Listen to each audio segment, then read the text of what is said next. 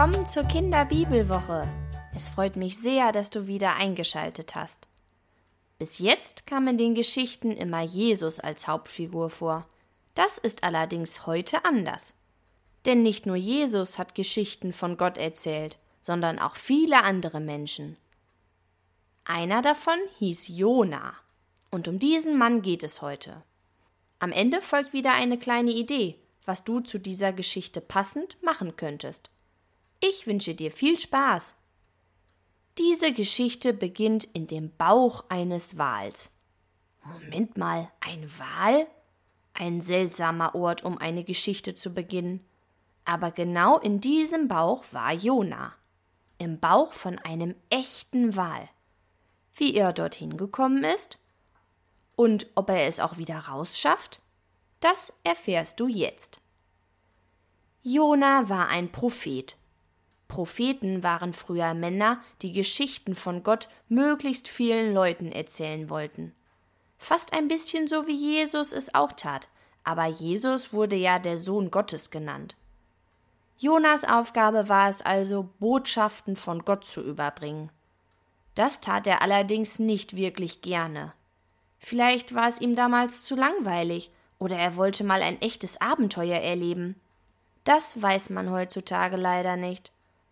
Es kam jedoch eines Tages dazu, dass Gott erneut eine Aufgabe für Jona hatte, die er befolgen sollte. Er sollte nach Ninive reisen.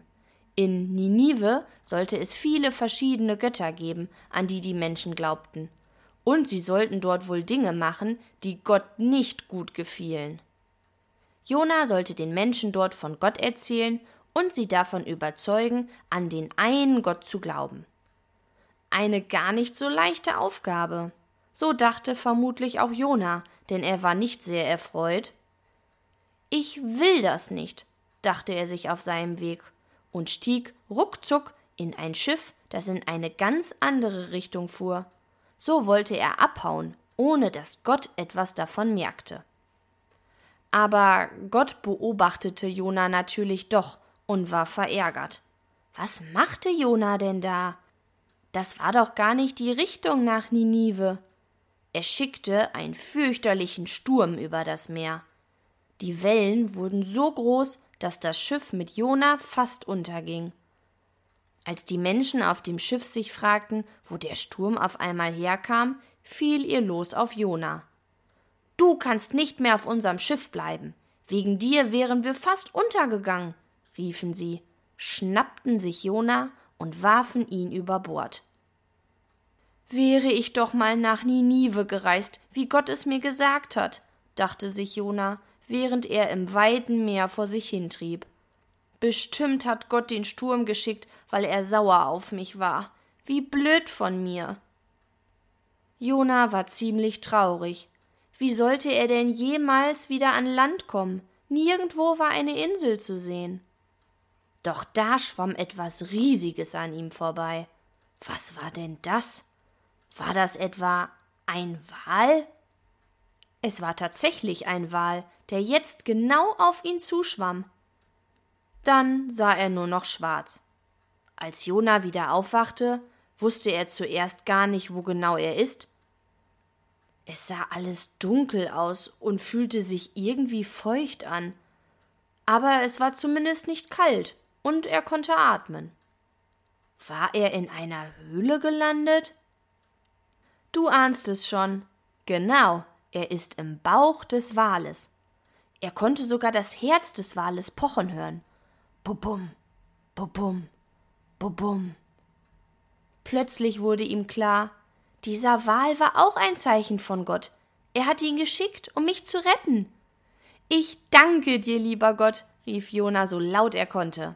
Ein bisschen tanzte er sogar, so sehr freute er sich. Wie Jona aus dem Bauch wieder rausgekommen ist? Tja, das weiß er nicht mehr so genau. Plötzlich kam ein Schwall Wasser, er rutschte etwas und spürte dann wieder Sand an seinen Händen.